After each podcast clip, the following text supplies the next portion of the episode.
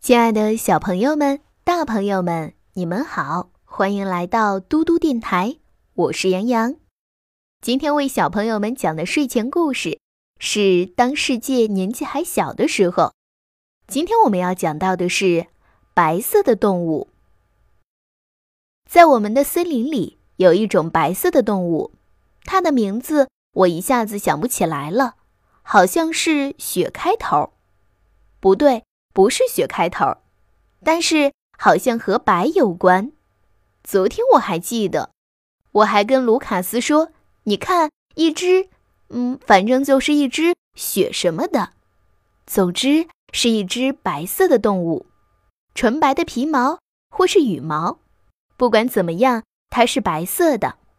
它有呃这么高，或者这么高，对，就这么高。”而且这么长，它背部的样子很特别，我不知道怎么形容。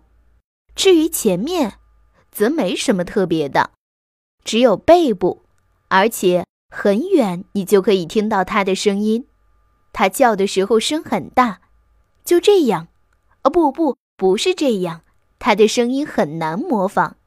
总之，它的叫声很大，是白色的，而且很害羞。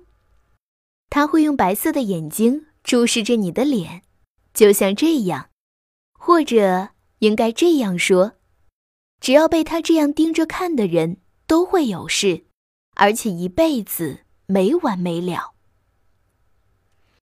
小朋友们，今天的故事就讲到这里。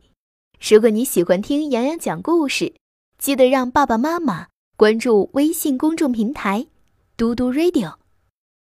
我是杨洋。我们明天再见，晚安。